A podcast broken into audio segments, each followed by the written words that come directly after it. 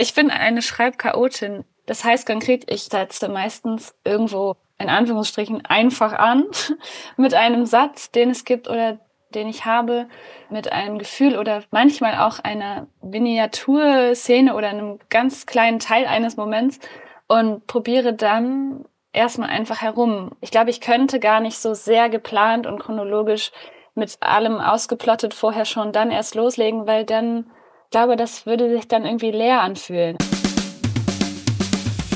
Freigeistern, der Podcast für Kinder- und Jugendliteratur. Mein Name ist Christine Knödler.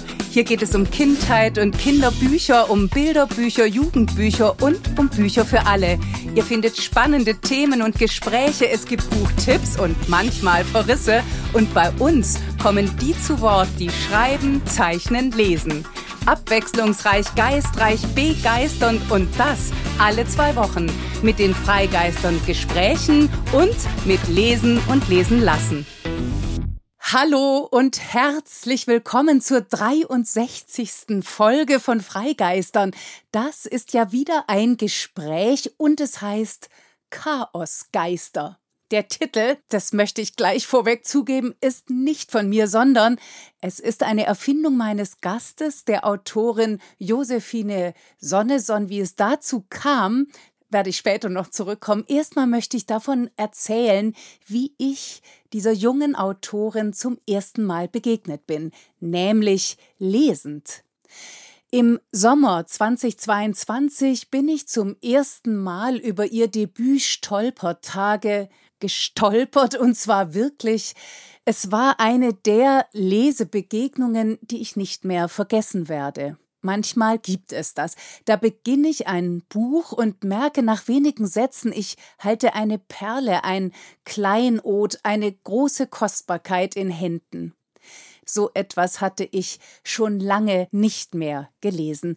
Mich hat der präzise Umgang mit Sprache, mich hat dieser suchende, sinnliche Zugang zur Sprache tief beeindruckt, in dem Sinne nämlich, dass Josephine Sonneson einzelne Wörter nach ihrer Bedeutung, ihrer Wirkung, ihrem Klang hin abklopft, dass sie ausprobiert, immer wieder ausprobiert und wenn ihr die Worte, die ihr zur Verfügung stehen, nicht ausreichen, dann erfindet sie neue.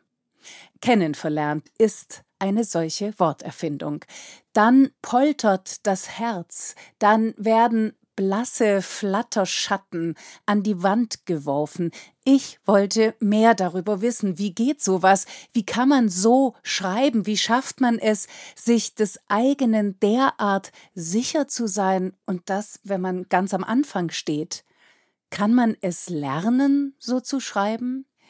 Josephine Sonneson macht derzeit nach einem Grundstudium der Philosophie ihren Master in literarischem Schreiben und Lektorieren an der Universität Hildesheim. Davon wollte ich mehr erfahren und ich wollte wissen, was es mit einer so jungen Autorin macht, wenn das eigene Debüt einen regelrechten Preisregen auslöst. Nur mal ein paar zu nennen, die Stolpertage landeten im Oktober 2022 unter den besten sieben Bücher für junge Leser. Im September, Oktober 2022 erhielt Josephine Sonneson außerdem den Leselotsen. Aktuell ist sie für den Deutschen Jugendliteraturpreis nominiert und zwar in der Rubrik Neue Talente und im Rahmen der Leipziger Buchmesse wurde sie mit dem Kranichsteiner Jugendliteraturstipendium 2023 mit einem dieser Arbeitsstipendien ausgezeichnet. Ich durfte die Preisverleihung moderieren und habe sie da dann in Person kennengelernt und spätestens da wusste ich, ich möchte sie bitte unbedingt zu Freigeistern einladen. Auf der ersten Seite von Stolpertage heißt es, es soll jetzt still sein. Und es ist ein stilles Buch, das Josephine Sonneson geschrieben hat. In äußerster Verdichtung hat sie Innenleben vermessen, das Innenleben der 13-jährigen Jette. Ich will, dass alles gut ist, sagt sie an einer Stelle, aber es ist nicht alles gut. Im Gegenteil, Stolpertage ist eine Geschichte der Abschiede, der Verluste und der Neuanfänge. Bricht was ab, fängt was Neues an. So beschreibt es Josephine Sonneson und nicht umsonst fängt die Geschichte mit einem Axolotl an. Jettes Eltern haben sich getrennt, die Mutter hat einen neuen, den Jette nicht mögen möchte. Der Umzug aus dem alten Familienhaus steht bevor. Jettes ältere Schwester macht Abitur und wird wegziehen. Jettes beste Freundin ist bereits weggezogen und der größte Abschied steht noch bevor, nämlich der von ihrem Großvater. Auch das wird in einer kleinen Szene vorweggenommen, eine Motte fliegt ins Licht und stirbt, und Jette kann das nicht verhindern. Es sind genau solche Sprachbilder und Bilder, die das Schreiben von Josephine Sonneson auszeichnen. Die nimmt sich alle Zeit, die sie und ihre Figur Jette brauchen. Auch das ist ungewöhnlich in diesen unseren lauten, schnelllebigen Zeiten im aktuellen Bim-Bam der Worte, wie Ingeborg Bachmann das einmal genannt hat. Dass Josephine Sonneson sich Zeit für Freigeistern genommen hat, freut mich natürlich ganz besonders. Und bevor wir starten, liest sie uns noch ein Auftaktgedicht vor. Es ist ein Lieblingsgedicht, es ist ein Liebesgedicht und es wurden zwei Lieblingsliebesgedichte daraus, beide sind von Simone Lappert. Im zweiten taucht sogar eine Motte auf. Die Stolpertagemotte hört und genießt am besten einfach selbst. Lieblingsmensch von Simone Lappert. Ich stürze mich in deinen Brombeerblick, will Wurzeln schlagen hinter deinen Ohren wo du nach Katze riechst und Sommerfell. Ich will Moos raufen und Mohn wälzen mit dir und ohne Adresse hausen am Hang. Ich will all deine Schatten streicheln, in deinen dunklen Ecken singen, ich will dir sämtliche Monde kaufen, eine Veranda und einen Schaukelstuhl. Ich will dich einatmen und aussprechen mich rau reden an dir. Glühmotten von Simone Lappert. In der Eckbar unterm Tisch lass ich meine Hand in deiner klein werden und warm. Wir wissen beide nicht, wonach wir suchen. Sind streunende Motten im gedimmten Licht, picken zwischen Salznüssen Sätze, sachte nicht zu viele auf einmal, sind froh um den Regen, der uns verzögert. Noch ein Glas, noch eine Bahn, noch ein Satz. Zwischen den Nüssen tasten uns die Tischkante lang, verschieben hier einen Ärmel, dort einen Saum, während gezuckerter Jazz für uns lügt und eine Schnittblume im Wasserglas. Heute Nacht werden wir nichts mehr retten werden nur noch eine Weile diese Unschärfe feiern, unter tief hängenden Lampen umeinander faltern, bis wir im Dunkeln leuchten. Die Unschärfe feiern, im Dunkeln leuchten, Sätze picken. Liebe Josephine, ich höre dich in solchen Sätzen und ich danke dir sehr für diese Auswahl und für dein Vorlesen. Und damit gehe ich nochmal zurück zum Anfang. Ich hatte Josephine Sonneson nach unserem Gespräch gefragt, ob ihr womöglich ein Titel für die Folge einfallen würde für unser Gespräch. Ein paar Stunden später kam diese Mail zurück, aus der ich mir jetzt erlaube, ein paar Sätze vorzulesen, weil sie so großartig einstimmen auf unser Gespräch. Also, Mein Favorit, schreibt Josephine Sonneson, sind die Chaosgeister. Ansonsten gab es noch die Anfangsgeister. Die passen so gut zu Jettes Veränderungen und zu meinen ersten Malen rund ums Buch. Die Wandelgeister wegen Wandlung, aber das ist ein bisschen zu pathetisch. Und Debütgeister. Die Geister haben es mir angetan. Man könnte natürlich noch ein N dranhängen, aber schöner finde ich es ohne. Stolperfrei oder Freistolpern. Aber was das sein soll, weiß ich auch nicht so genau. Stolpern ins Freie wie Springen ins kalte Wasser, was ich mich in diesen Tagen hier noch nicht getraut habe? Ist das nicht unglaublich? Da lässt eine ihre Gedanken hochfliegen, übrigens im Nordseewind, und beschenkt derart mit Worten. Und so freue ich mich jetzt noch viel mehr und ganz außer ordentlich auf Chaosgeister, auf die 63. Folge von Freigeistern. Hallo und herzlich willkommen, liebe Josephine Sonneson, die uns von der wunderschönen Insel Borkum aus zugeschaltet ist. Ja, hallo Christine, ich freue mich sehr. Und ich freue mich, dass du dir offenbar in der Sommerfrische Zeit für Freigeistern nimmst. Du, ich würde sagen, wir fangen direkt mit dem Freigeistern Fragebogen an. Bist du bereit? Ich bin bereit. Warst du als Kind eine Vielleserin oder eher das Gegenteil? Ich würde sagen, ich war irgendwas dazwischen. Also ich war keine Klischee-Vielleserin, die ein Buch nach dem anderen verschlingt.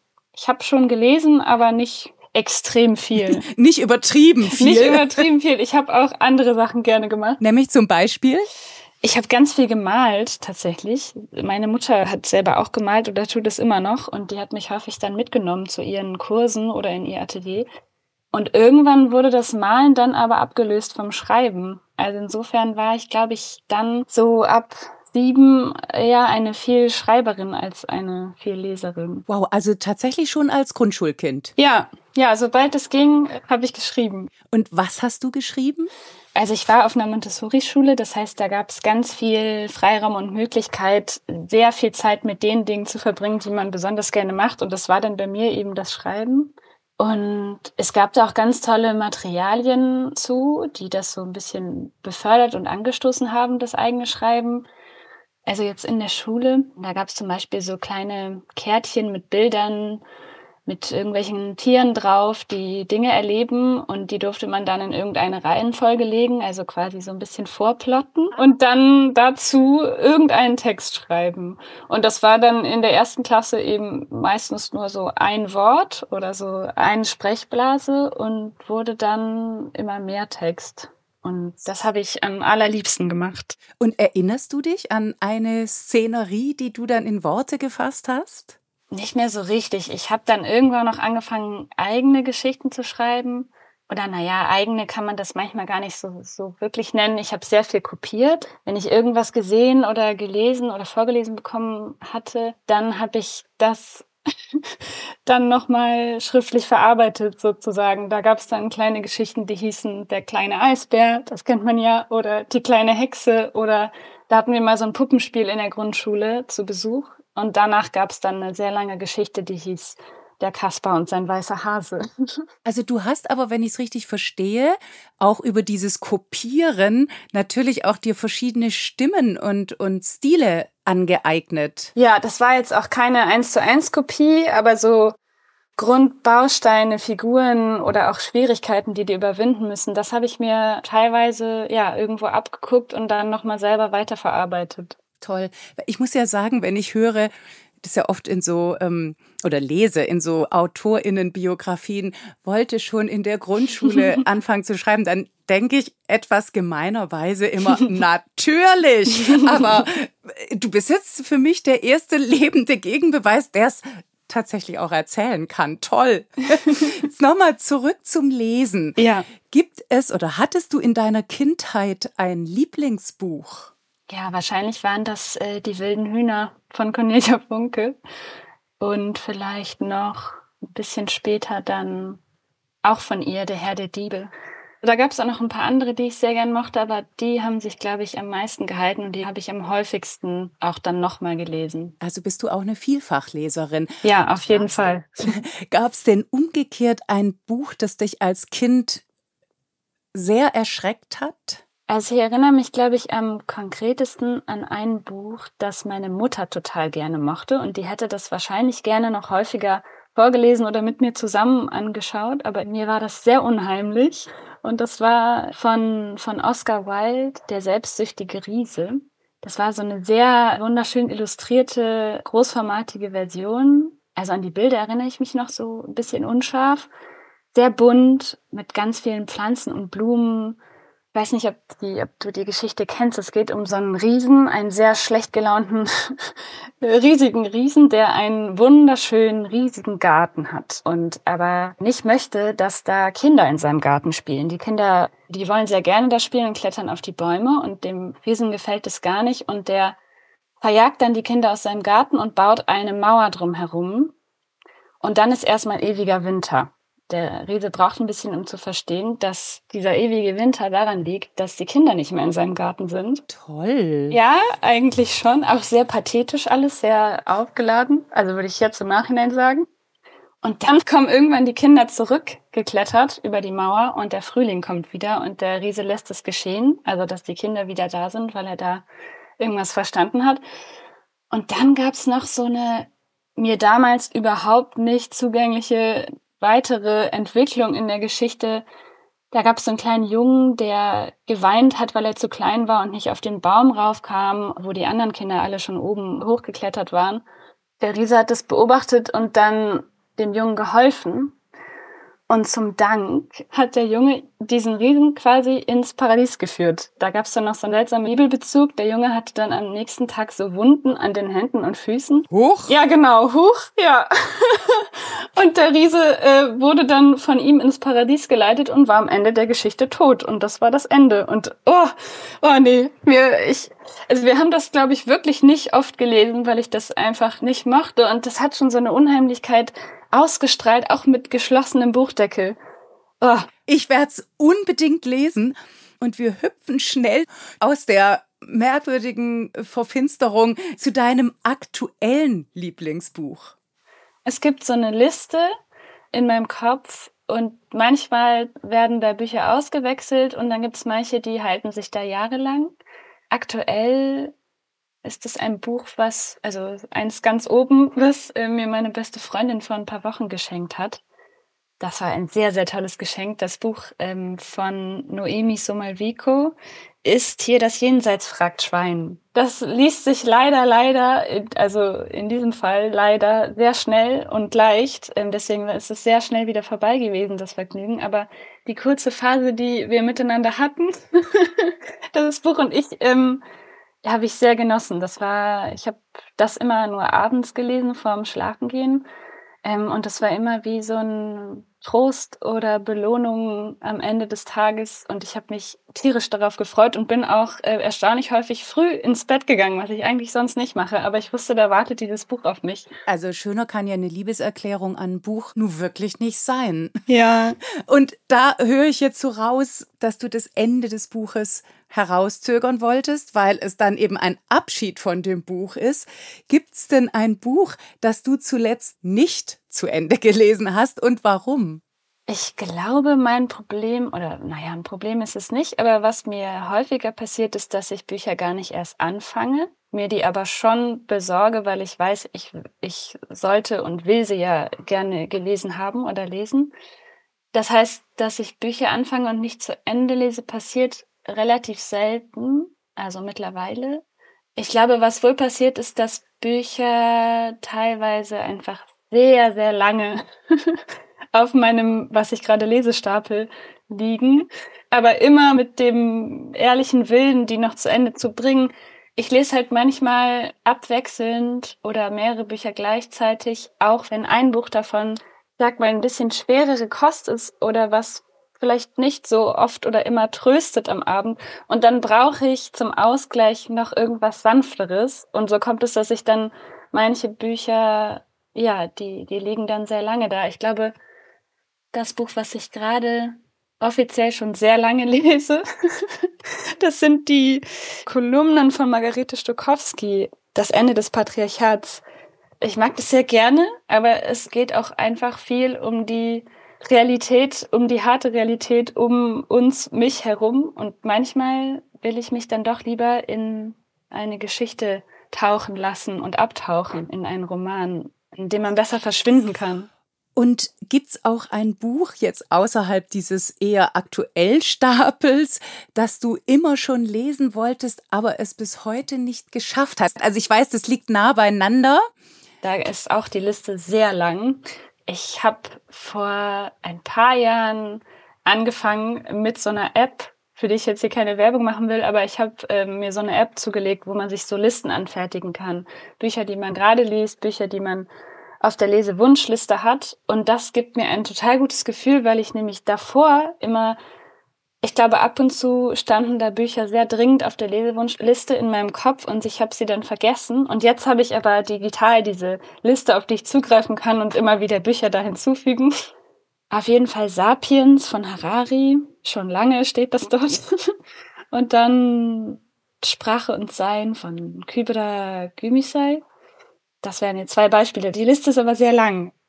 Wie lautet die erste Zeile deines Lieblingsgedichts?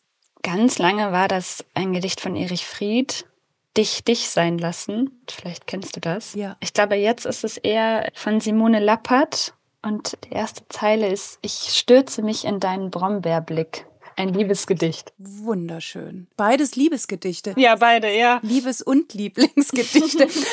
Von welcher Illustratorin, von welchem Illustrator würdest du dich gern porträtieren lassen? Ich glaube, da kann ich mich auch nicht auf eine, eine beschränken. Ich mag sehr gerne die Graphic Novels von Liv Strömquist. Ich finde die unglaublich äh, intelligent und aber haben so einen Humor, der meinen anscheinend sehr trifft. Also das finde ich toll. Ansonsten, ich glaube, das erste Buch von einer Illustratorin, was ich mal in den Händen hatte, das hat mir meine Großmutter geschenkt. Die hat früher im Theater gearbeitet und das war ein Buch von Anke Feuchtenberger. Die hat nämlich auch so Theaterplakate illustriert und das hat mich super fasziniert. Ich fand das auch sehr unheimlich, aber da war ich dann schon in einem Alter, wo ja, wo mich das dann trotzdem oder auch deswegen dann doch begeistern konnte. Also vielleicht ja, das dürfte dann vielleicht nicht zu gruselig sein, ein Porträt. Aber ja, das fände ich sehr spannend, was dabei rumkäme. Und vielleicht noch eine dritte, die, das, das würde auch zu eins meiner Lieblingsbüchern zählen aus der Kinder- und Jugendliteratur. Das Papierklavier von Elisabeth Steinkellner.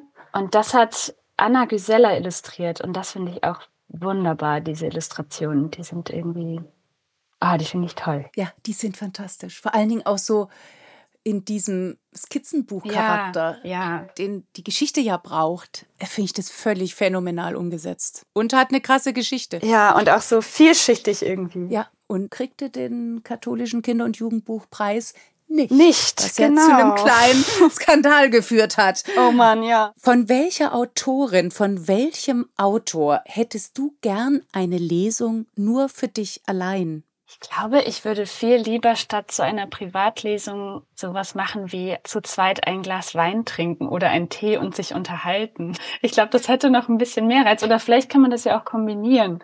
So ein bisschen vorgelesen bekommen und dann aber auch ein bisschen den Erzählungen zuhören und sich austauschen.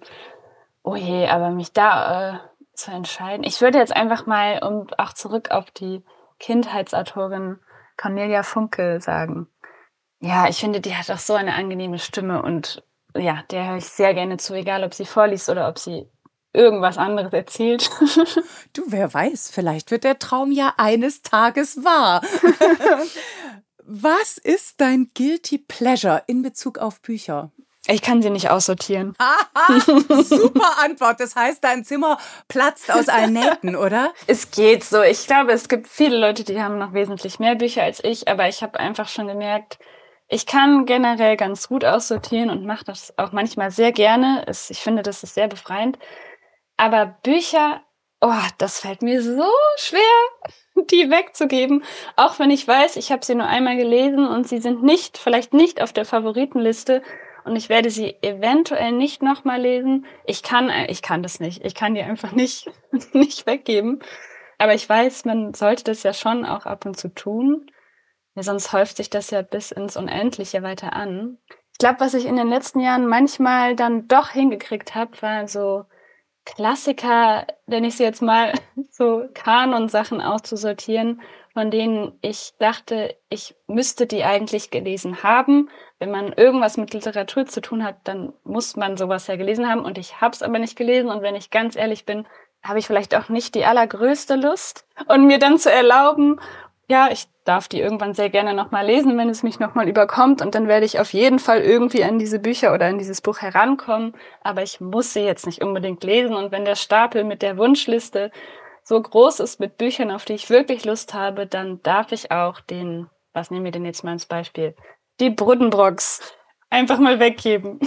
Wunderbar. Ich finde, das ist eins der schönsten, sehr in Anführungszeichen, guilty pleasures, die ich in den vielen Freigeistern-Gesprächen je gehört habe. Das finde ich großartig. Und es kam wie aus der Pistole geschossen. Wahnsinn. du, wenn du ein Buch über dich schreiben würdest, wie wäre der Titel? Ich glaube, ich neige dann manchmal zu, schon auch zu pathetischen Sachen oder zu Wortspielen.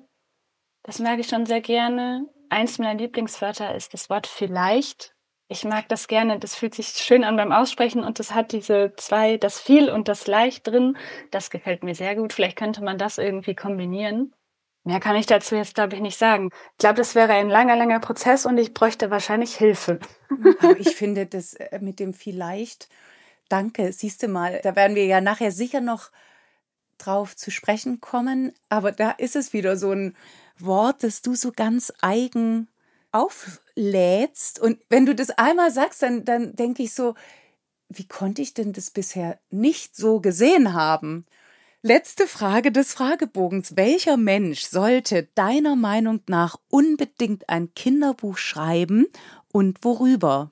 Ich würde persönlich sehr gerne ein Buch, egal ob Kinderbuch oder nicht, von meiner besten Freundin lesen, aber vielleicht auch von meinem Vater, weil die, weil die beide, finde ich, so einen speziellen Humor haben, der mir sehr gut gefällt. Und das würde ich sehr gerne auf ein paar längeren Seiten lesen. Und ansonsten ist das ja so eine Frage, ich weiß nicht, mir ist es schon auch passiert, dass so Menschen wenn Sie gehört haben, dass ich schreibe und dass ich ein Buch geschrieben habe und dass das eben ein Jugendbuch ist, die dann diese Frage stellen, also jetzt andersherum sozusagen, ja, ob ich denn auch mal was für Erwachsene schreiben will. Und erstmal ist ja schon okay, diese Frage.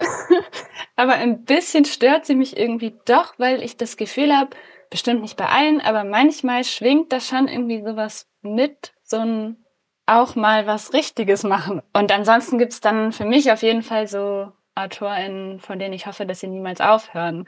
Dieter Zipfel zum Beispiel oder Tamara Bach, das wären so zwei von denen.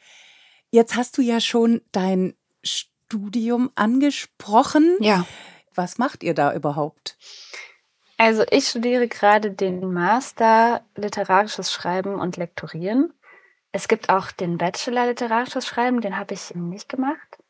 Und hm, jetzt so kurz und knapp zusammenzufassen, was wir da machen, finde ich gar nicht so leicht.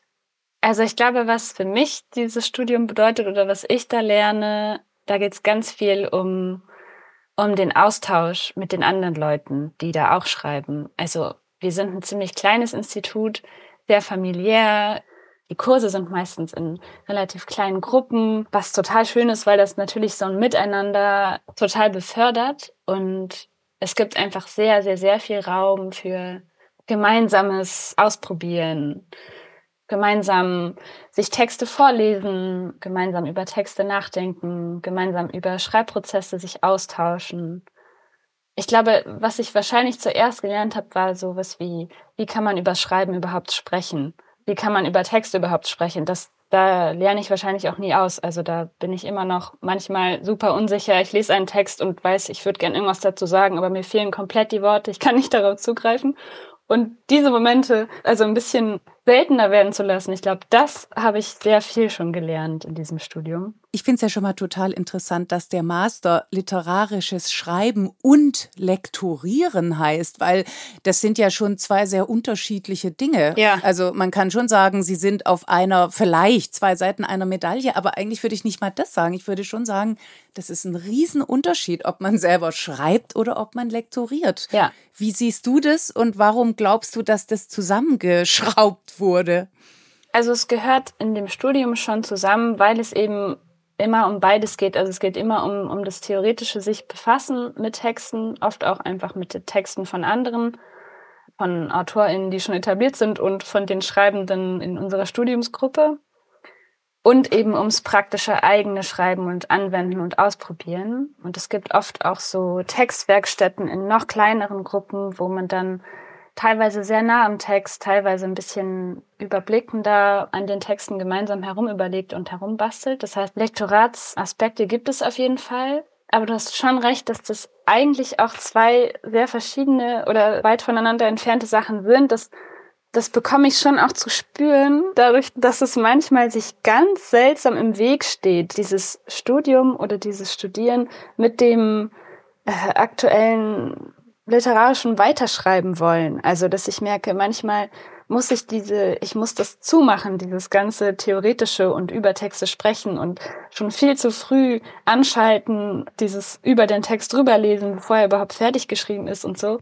Das kann sich auch sehr im Weg stehen. Das habe ich auch schon von einigen anderen gehört, die gesagt haben, ja, sie mussten dieses Studium so richtig abschließend beiseite legen und dann ging es plötzlich, dass drauf losschreiben und ganz viel schreiben doch irgendwie noch viel besser. Also ich glaube zwar, dass das einem ganz viel bringt, Auf also auch so Fall. eben Handwerkszeug, also allein sowas wie keine Ahnung Erzählperspektiven und Ja. für welche Zeit entscheide ich mich. Du hast vorher das Wort Plotten genannt und so weiter, aber ich habe so gedacht, wenn der Lektor, die Lektorin zu früh eingeschaltet wird, dann steht es doch dem Erzählen, also so stelle ich es mir vor, äh, wirklich im Wege. Ja, bei mir ist das auf jeden Fall so. Weil die sagt, halt, stopp, Ja, genau. so geht's ja gar nicht und bam, schon verzieht sich oder verkrümelt sich, erschreckt die Stimme, die du doch gerade erst mal rausholen willst. Ja, ich glaube, es gibt auch Leute, die können besser das inkludieren sozusagen in ihr Schreiben, dass sie schon im Vorhinein besser wissen oder genau wissen, was sie tun und warum.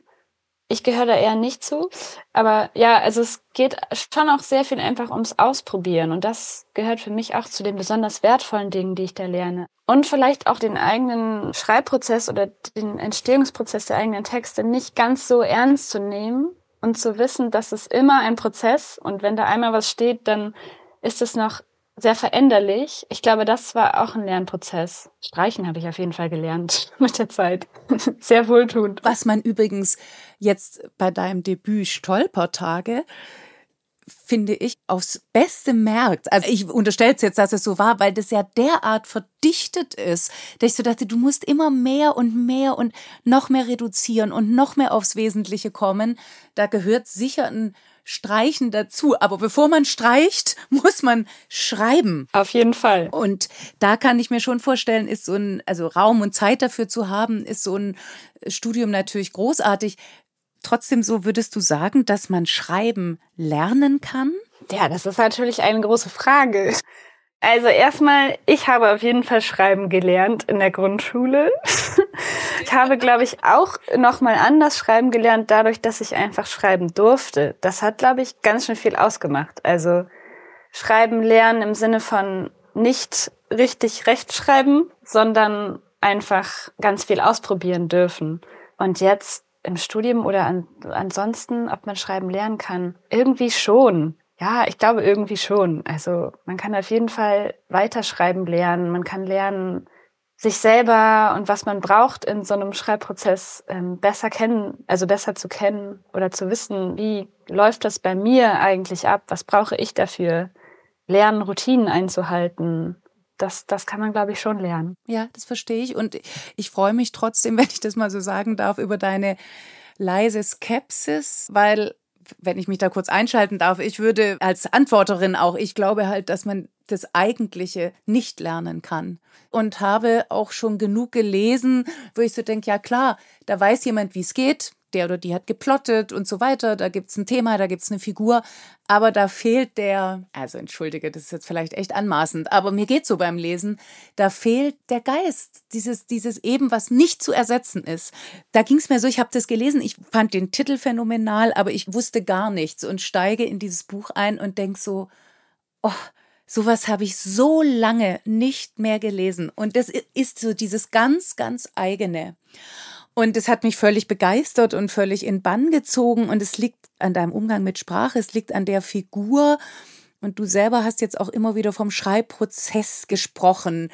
Wie sieht der denn aus? Danke erstmal für die Blumen. Ich werde immer noch ein bisschen rot, auch wenn das hier eigentlich niemand sehen kann. Von ganzem Herzen kann ich da nur sagen. Danke. Mein Prozess ist bisher immer sehr chaotisch. Ich gerate alleine schon beim Erklären aus meiner Satzstruktur heraus. Ja, ich bin eine, eine Schreibchaotin. Ich, das heißt konkret, ich schreibe nicht chronologisch. Ich setze meistens irgendwo in Anführungsstrichen einfach an mit einem Satz, den es gibt oder den ich habe, mit einem Gefühl oder manchmal auch einer Miniaturszene oder einem ganz kleinen Teil eines Moments und probiere dann erstmal einfach herum und entweder entsteht dann dabei was, was bleibt oder was dann doch irgendwann wieder rausfällt. Ja, und so habe ich dann meistens oder bisher immer so ein großes Dokument, was an vielen verschiedenen Stellen gleichzeitig wächst.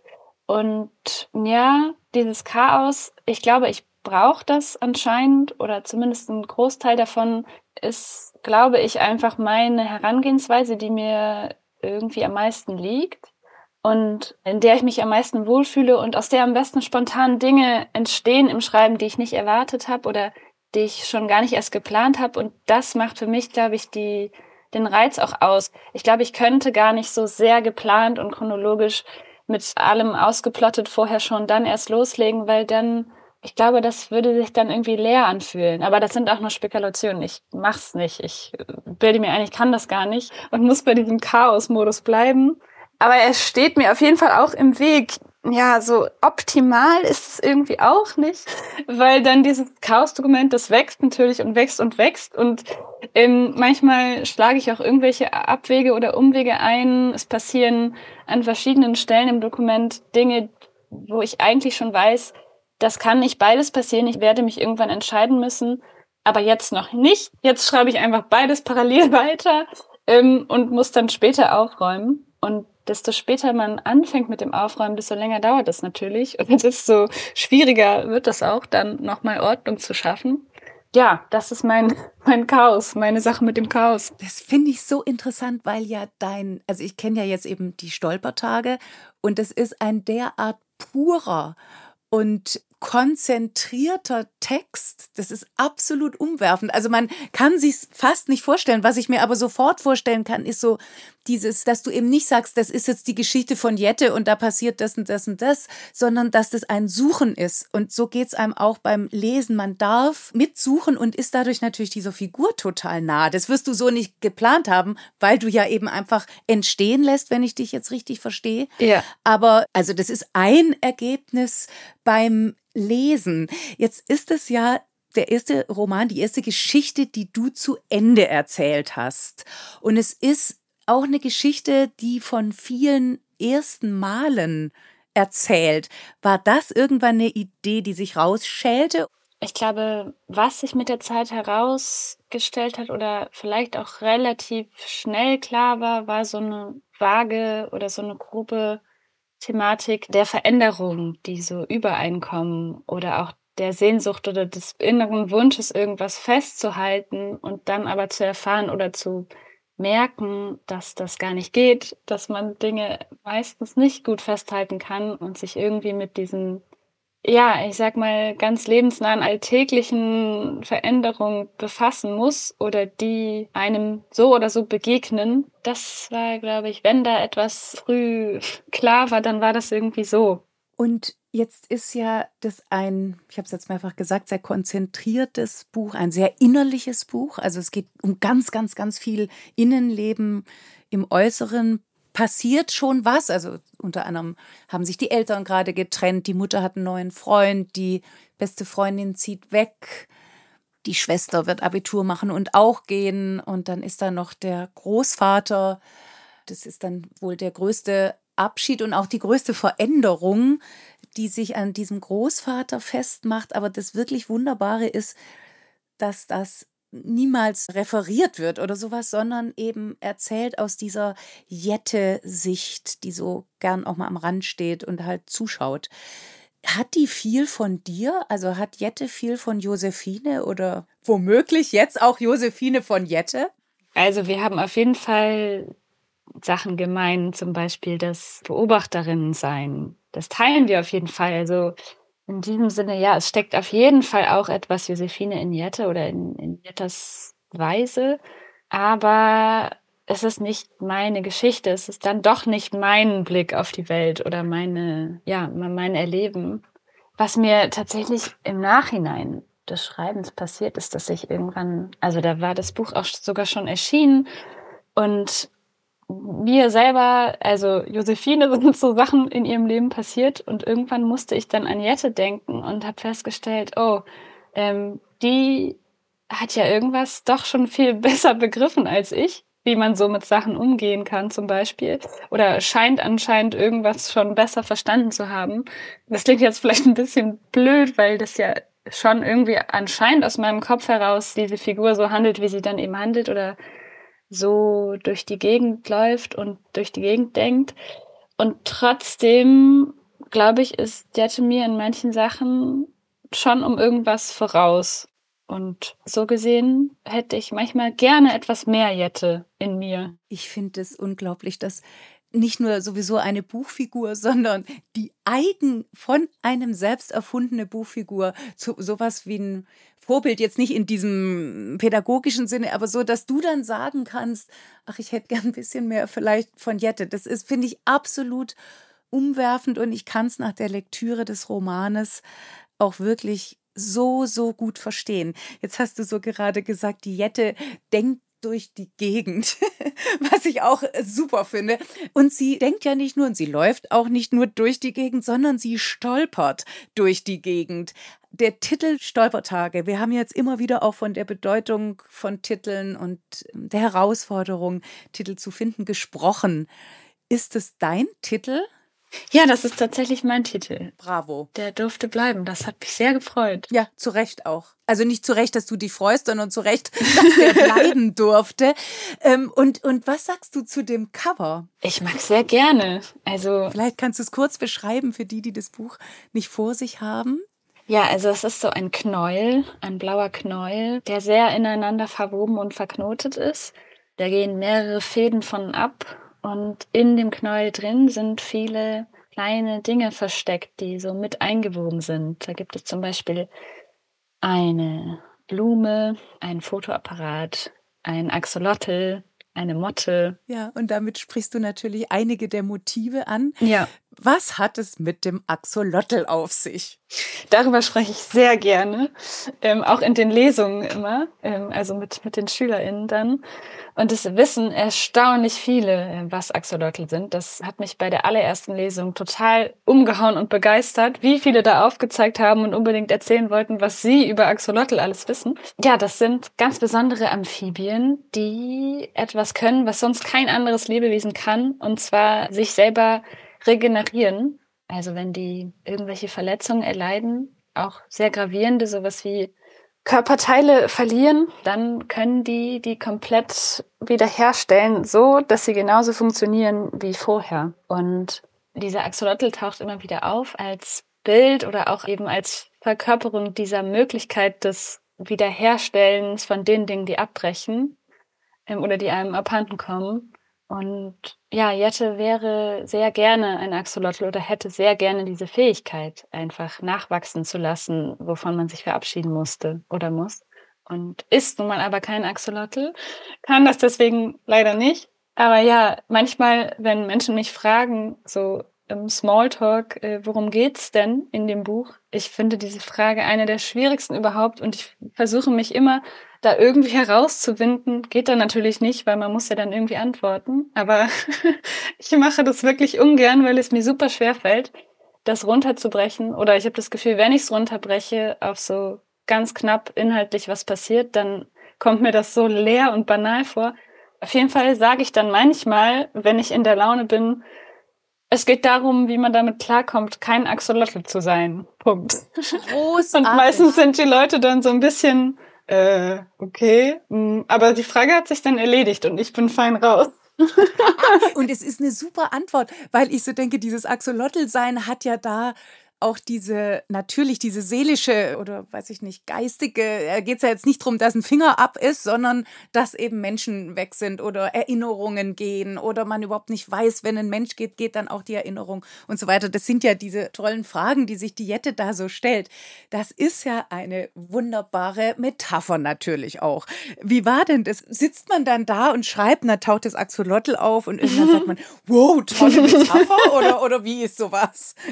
Nee, gar nicht. Ich glaube, ich habe noch nie während des Schreibens an Metaphern gedacht. Also ganz genau rekonstruieren, wann und wie der Axolotl kam und auftauchte, kann ich tatsächlich nicht. Also weiß ich nicht mehr so genau. Ich vermute mal, dass also ich habe auf jeden Fall in meinen alten Unterlagen so Artikel, die ich irgendwann mal ausgedruckt habe über Axolotl. Also ich muss da irgendwann einfach auf das Ziel gestoßen sein, wahrscheinlich unabhängig vom Schreiben. Und ja, irgendwie ist das dann mit eingeflossen. Und ich glaube, dieses, dass man im Nachhinein irgendwo draufdeuten kann und sagen, aha, hier ist die Metapher für das und das, das, oh, nee, das passiert auf keinen Fall bewusst. Das fände ich auch ziemlich schrecklich, glaube ich.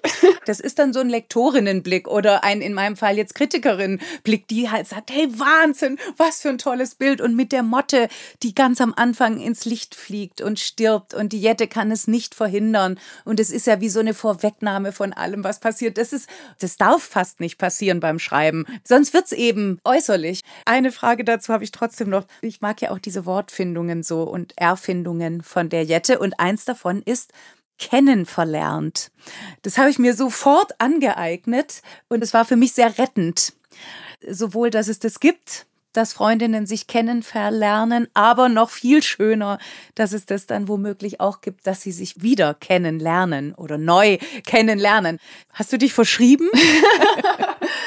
nee, ja, ich glaube, so Worte entstehen auf jeden Fall ungeplant, aber aus dem Versuch, so einem Bedürfnis nachzukommen, irgendwas genauso zu benennen, wie es ist oder wie es sich anfühlt und dabei dann erstmal die Erfahrung zu machen, aha, die Worte, die ich da habe, die reichen mir irgendwie nicht oder die würden, die könnte man schon auch anwenden, aber irgendwie fühlt sich das wie so ein bisschen verschoben an zu dem, was ich eigentlich meine. Ich glaube, so entstehen wahrscheinlich die meisten Formulierungen, wenn es um so genaue Beobachtungen oder Beschreibungen von inneren Prozessen geht. Ich glaube, das ist dann auch einfach eins von meinen eigenen Bedürfnissen.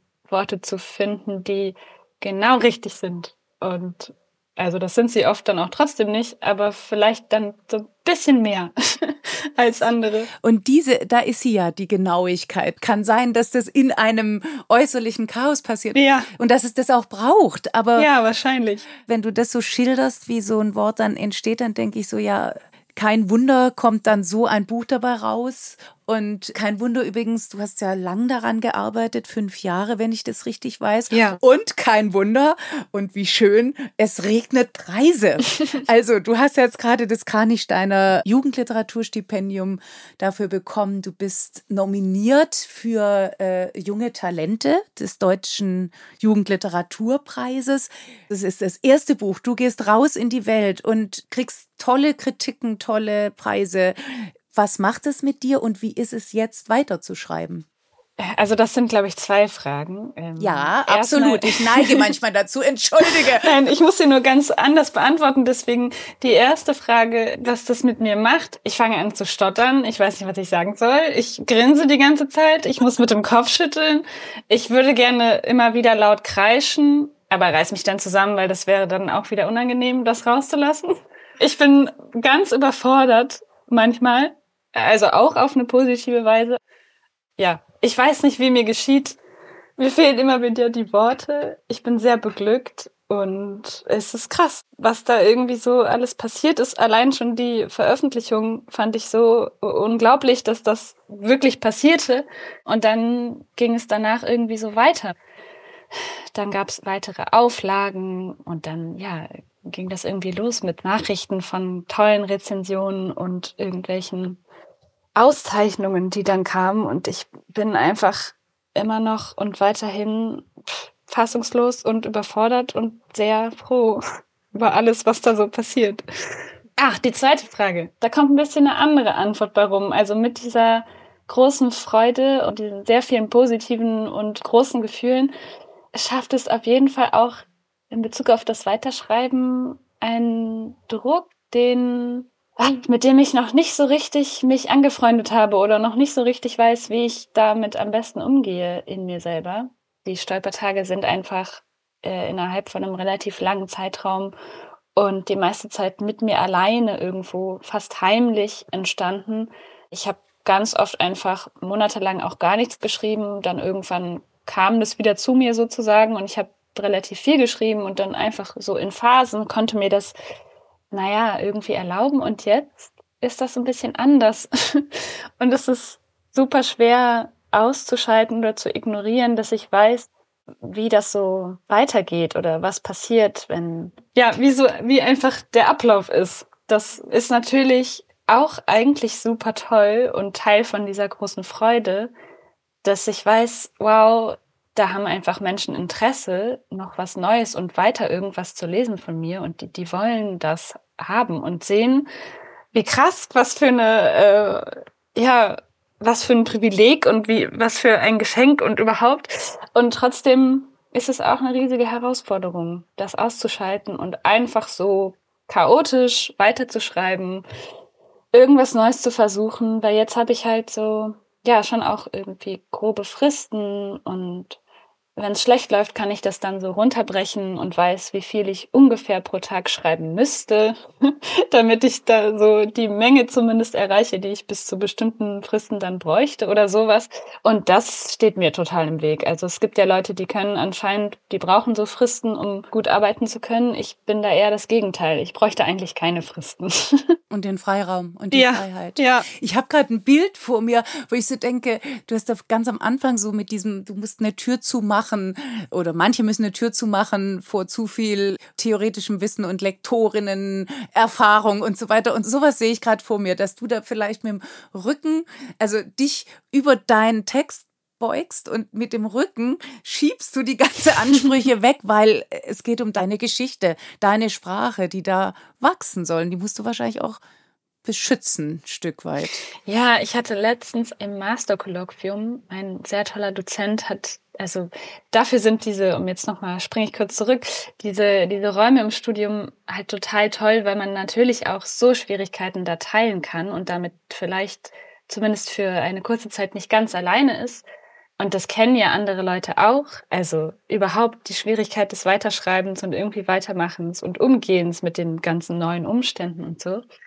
Und der meinte dann, er hat das Gefühl, ich müsste mir eigentlich wieder so einen Raum schaffen, wie ich ihn in der Montessori Grundschule hatte, wo ich sozusagen einfach nur die Erlaubnis hatte, zu machen, was mir Spaß macht, dafür so lange Zeit zu brauchen, wie, wie ich nun mal brauche, dass das auch in Ordnung ist, es geht nicht um Rechtschreibung, es geht also in dem Sinne nicht darum, irgendwas richtig oder falsch zu machen, sondern es geht einfach nur darum, mich weiter auszuprobieren und weiterzumachen. Und diesen Raum bräuchte ich eigentlich jetzt wieder. Und das erfordert aber natürlich sehr viel innere, weiß ich nicht was, Stärke oder so. Ja, sich selber zur Seite stehen. Ja, genau. Du bist ja sehr jung und dein Debüt ist jetzt im Jugendbuch erschienen. Vorhin hast du schon so ein bisschen angedeutet, ähm, dieses ähm, mit dieser leisen Unterstellung oder auch, wie ich ja finde, durchaus lauten Unterstellung. Wann kommt denn das richtige Buch? Daraus jetzt eine Frage abgeleitet. Ist es für dich merkwürdig, jetzt in so einer bestimmten Sparte zu sein? Wolltest du da immer hin? Wie siehst du dich da? Also ich fühle mich da schon sehr wohl in dieser in Anführungszeichen Sparte. Auch vor allem, weil ich jetzt in der Begegnung mit der, ich sag jetzt mal offiziell angedachten Leserinnenschaft, da sehr Schönes erlebe. Und das ist zum Beispiel einfach ein Punkt, wo ich mich dann sehr darüber freue, dass das jetzt offiziell ein Jugendbuch ist, weil ich dann eben vielen Jugendlichen ähm, begegnen darf und das sehr viel Freude macht. Und ansonsten, ach, eigentlich wünschte ich, dass diese Grenzen nicht so starr wären, dass das nicht so nötig wäre, Manchmal sind mir so Marketingaspekte schon auch einfach sehr suspekt. Ich sehe dann ein, warum es die braucht, finde das auch okay, aber eigentlich, also nein, ich schreibe nicht und denke dann, dies ist für die SiebtklässlerInnen, was ich da jetzt schreibe oder so. ähm, ich, ja, ich freue mich, wenn Erwachsene generell nicht nur auf meine eigenen Texte bezogen, sondern auch sehen, dass auch Bücher, die aus der Sicht von Jugendlichen geschrieben sind oder auch aus der Sicht von Kindern, sehr wohl auch für sie gedacht sein können und ähm, nicht irgendwie weniger anspruchsvoll und nicht irgendwie weniger, ja, weniger wert auch nicht. Das wäre so mein Ideal, wenn es diese Einteilung nicht so starr bräuchte. Annette Pehn, meine Professorin, eine sehr tolle Person und die das Institut gerade leitet in Hildesheim, die hat mal gesagt, das sei ein Buch für alle, die schon mal gestolpert sind. Wunderbar. Also jetzt bezogen auf die Stolpertage. Ja. Genau. Das fand ich sehr, sehr schön. Jetzt sagst du so, dass du so schöne Erfahrungen machst bei den Lesungen. Kannst du uns da noch ein bisschen was erzählen? Also erstmal, auch das war etwas, wo ich unglaublich nervös war vorher. Mit dieser Nervosität habe ich sowieso, die ist ständiger Begleiter, seitdem dieses Buch in der Welt ist. Und so auch vor diesen ersten Lesungen. Ich war unfassbar aufgeregt und habe dann aber relativ schnell und zum Glück feststellen dürfen, dass mir das unglaublich Freude macht und doch auch viel leichter fällt als gedacht. Also Vorlesen mache ich auch einfach sehr gerne und das macht Spaß und es fällt mir einigermaßen leicht und dann auch mit den ZuhörerInnen in Kontakt zu treten, also oft lese ich kurze Passagen und dann gibt es eine Pause, in der ich irgendwie versuche, mit denen ins Gespräch zu kommen über das, was sie da gerade gehört haben. Und ah, da gibt's so, so schöne Momente, wenn es funktioniert und die Lust haben, über sich selber zu erzählen und dann irgendwie in Bezug auf das, was Jette erlebt, ja, sich mitteilen und teilen, was sie selber erleben oder erlebt haben. Das sind sehr, sehr besondere Momente, die von denen wusste ich vorher gar nicht, dass es sowas geben kann. Und das ist jetzt ein riesiges Geschenk, diese Lesung. Das vermisse ich auch schon, habe ich schon beobachtet, dass mir das manchmal fehlt. Wenn es so paar Monate lang keine Lesung gab, dann fehlt mir das so richtig. Mal wieder so ein paar 13-Jährige zu treffen in großen Gruppen ähm, und die einfach reden zu hören. Ich finde, das ist generell, also oft sind es dann so Sechst- oder SiebtklässlerInnen, die sind dann ja irgendwas zwischen elf und dreizehn und ah, ich finde das auch ein so geniales Alter. Das macht richtig Spaß. Du nimmst dir und oder lässt dir und deiner Jette so viel Zeit. Es ist wunderbar, aber es deckt sich vielleicht nicht mit dem schnellen, also jetzt mal als Gegenstück TikTok oder sowas, ja. Wie reagieren die da drauf? Also erstmal sind es natürlich sehr direkte und ehrliche Reaktionen. Also das macht ja diese die Zuhörerinnenschaft einfach schon mal aus, dass die da nicht so viel verstecken an Langeweile oder Desinteresse, wenn es dann nur mal da ist. Das ist natürlich, kann auch herausfordernd sein, aber ich finde das auch sehr angenehm. Also ich habe festgestellt, dass ich bei Lesungen vor erwachsenem Publikum noch viel nervöser bin, weil ich das Gefühl habe, ich müsste noch mehr das ist ein bisschen schwer zu greifen, aber mich irgendwie auch beweisen, dass ich auch erwachsen bin oder so. Naja, auf jeden Fall muss ich mich vor den Kindern irgendwie nicht so beweisen auf diese Art, sondern einfach möglichst ehrlich sein. Und das finde ich so angenehm. Also mir ist es ganz wichtig, ja, irgendwie nahbar zu sein und ja, dass denen irgendwie klar wird, hey, das ist auch einfach ein Mensch, die Person, die da sitzt und schreibt und liest und es ist okay, wenn mir das nicht gefällt. Ich muss nicht alles mögen, was mir vorgelegt wird, vor allem nicht im Schulkontext. Also wieso, ich darf eine eigene Meinung haben über Bücher und ich finde das toll, wenn, natürlich, wenn da jetzt Leute gar keinen Bock haben und die ganze Zeit stören, dann finde ich das nicht toll, aber wenn die artikulieren können, was sie langweilig finden zum Beispiel, dann finde ich das super. also wenn die sagen, ich lese lieber Texte, wo es ganz viel Dialoge gibt oder so. So einen Moment gab es zum Beispiel mal. Ich glaube, wenn man mit Begeisterung vorliest, egal ob das jetzt eine Abenteuergeschichte ist oder ja, oder eben nicht. Ich glaube, dass durch diesen Vorlesemoment schon erstmal viele auch da sind und irgendwie gebannt dabei sind. Jetzt zurück zu dieser einen Zuhörerin. Die hat dann einfach nach dem kurzen Vorlesestück konkret gefragt, also ihr hätte das schon okay gefallen, aber sie wollte jetzt mal wissen, ob es in dem Buch die ganze Zeit nur so innerer Monolog ist oder ob es dann auch Dialoge gäbe, weil sie würde einfach lieber Dialoge lesen. und ich fand das so gut. Das war einfach total ehrlich, super legitim. Und dann ist es mir irgendwie wichtig, es gab auch schon Momente, äh, wo die konkret gefragt haben, was machst du denn, wenn Leute dein Buch nicht mögen oder wie ist das für dich oder so? Und dann einfach klarzustellen, ich weiß, dass das nicht alle mögen. Das können ja gar nicht alle mögen. Das wäre ja auch seltsam, wenn das alle mögen würden. Und ich finde das total in Ordnung. Und ich glaube, wenn die das Gefühl bekommen, das ist okay, dann glaube ich, gibt es da im besten Fall auch schon eine größere Offenheit dafür. Ich darf auch eigenen Geschmack haben und das ist mir total wichtig. Und ansonsten mm, werde ich auch wirklich häufig einfach überrascht von denen und merke dann manchmal, ich wünschte, ich hätte diese Klischees nicht oder diese Stereotypvorstellungen, wenn dann irgendwie so, naja, ich sag jetzt mal ein bisschen pauschalisiert, so ein kleiner Klassenclown-Junge, der äh, schon bevor es überhaupt losgeht, da irgendwie äh, laut ist und Faxen macht und Stühle rumschiebt und verstellt und Witze macht und so bisschen grenzüberschreitend ist und einfach so viele Teile des Rahmens schon vorher einnimmt. Der wird dann vom Lehrer in die erste Reihe oder von der Lehrerin in die erste Reihe verfrachtet, um möglichst wenig zu stören. Und da habe ich schon gemerkt, ja, ich erwarte jetzt nicht unbedingt, dass das das Kind ist, was am Ende die meisten Fragen stellt oder so, oder was am meisten interessiert sich zeigt, und dann aber zu merken, es ist aber eben doch so. Ich werde doch immer wieder überrascht. Es sind einfach, also natürlich gibt es auch die Klischee viel lesenden Mädchen, die in der ersten Reihe sitzen. Und ich freue mich natürlich auch sehr über die, dass es die gibt. Aber ich glaube, ich will mich sehr gerne mehr auf die Kinder konzentrieren, die mich überraschen, indem sie einfach meinen Vorurteil ganz krass durchbrechen und dann jetzt in Bezug auf diesen, ich nenne jetzt mal den, den am Anfang Klassenclown, der die ganze Zeit so, oh, der war so da und hat so, so doll zugehört.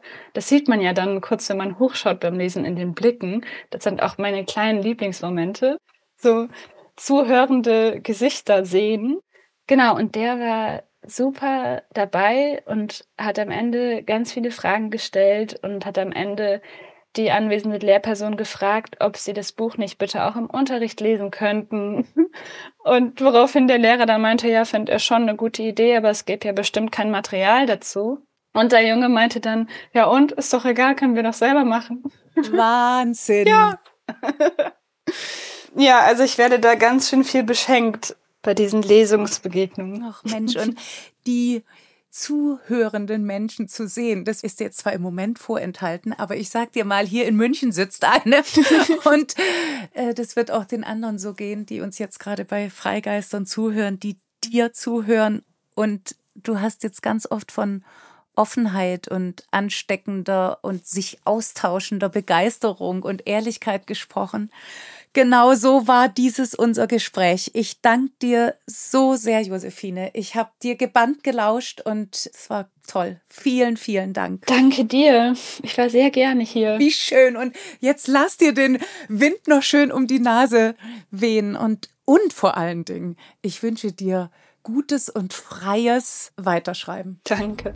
Mach's gut. Ja, du auch. Tschüss. Tschüss. Das war's für heute. Das war die 63. Folge von Freigeistern. Das war das Gespräch mit Josephine Sonneson, Chaosgeister. Ich danke nochmal von ganzem Herzen. Und ich danke wie immer euch fürs Zuhören. Alle Infos zu den Büchern, über die wir heute gesprochen haben und alle bisherigen Folgen findet ihr auf unserer Website freigeistern.com und natürlich freuen wir uns, wenn ihr uns bei Instagram folgt. Wir hören uns am nächsten Freigeistern Donnerstag wieder am 22. Juni zu einem neuen Lesen und Lesen lassen. Bis dahin und überhaupt mögen euch die Chaosgeister, die Anfangsgeister, die Wandelgeister umflattern. Ihr möget von guten Geistern umgeben sein und in Worten und Sätzen baden und wer weiß, vielleicht ja sogar in der Nordsee. Ich freue mich aufs nächste Mal. Bis dahin, ich freue mich auf euch. Tschüss.